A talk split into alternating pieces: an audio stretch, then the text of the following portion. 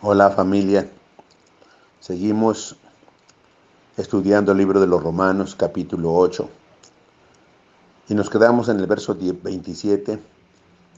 Dice más, el que escudriña los corazones sabe cuál es la intención del Espíritu, porque conforme a la voluntad de Dios intercede por los santos.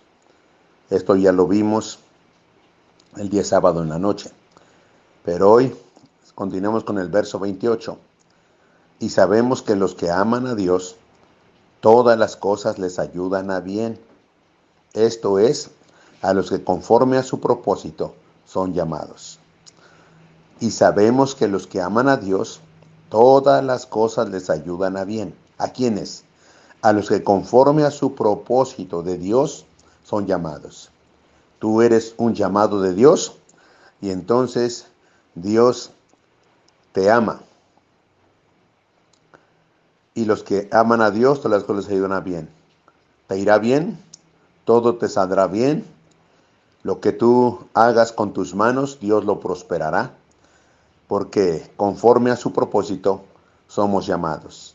El llamado comienza, primero que nada, a la, a la salvación, a un cambio de vida, a un cambio de manera de pensar, a un cambio cultural, comienza el llamado de Dios a la santificación de nuestras vidas para que podamos cumplir con su propósito. No podemos cumplir un propósito contaminados sin haber eh, limpiado nuestra vida por medio del Espíritu Santo que mora en nosotros.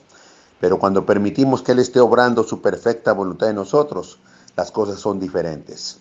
Todas las cosas no, les ayudan a bien. Esto es a los que conforme a su propósito son llamados.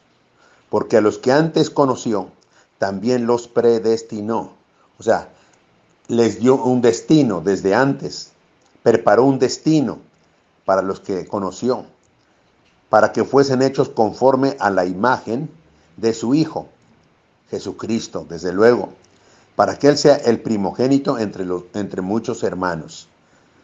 Qué bueno que nos conoció antes que nosotros le conociéramos, andábamos perdidos, sin dirección, haciendo lo incorrecto, lo que ofende a Dios, pero Él nos conoció y nos rescató de nuestra vana manera de vivir y nos hizo conforme a la imagen de su Hijo Jesucristo, para que Él sea el primogénito entre muchos hermanos, el primero, en otras palabras, Él será siempre el primero y, a los que predestinó, o sea, a los que les dio un destino antes, les dio un destino, les, les envió con un destino, os preparó para un destino y poderlo cumplir.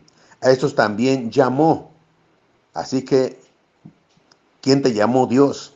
Ni sabías tú, ni entendías nada. Dios ya te había puesto un llamado en tu vida para cumplir su propósito. Y a los que llamó, a ti y a mí, a estos también justificó o sea, no hay pecado. Cristo nos justificó. Dice en el libro de los Corintios, segunda de Corintios, al que no conoció pecado, por nosotros Dios lo hizo pecado, para que nosotros seamos hechos justicia de Dios en él. O sea, también nos justificó en Cristo Jesús. Y a los que justificó, a ti y a mí, a estos también glorificó. Gracias Señor. Qué hermoso, qué destino tan tremendo tenemos nosotros. Y Él lo de antemano lo preparó para todos nosotros. ¿Qué pues diremos a esto? Verso 31. ¿Qué pues diremos a esto?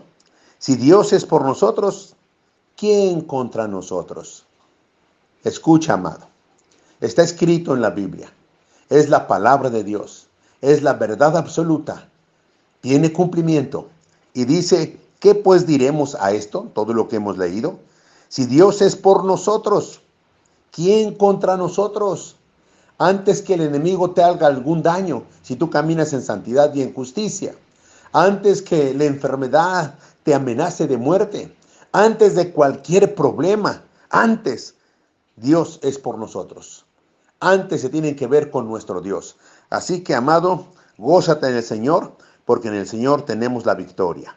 Gracias, el Señor los bendiga y nos vemos el día de mañana. Gracias Jesús, amado. Amén.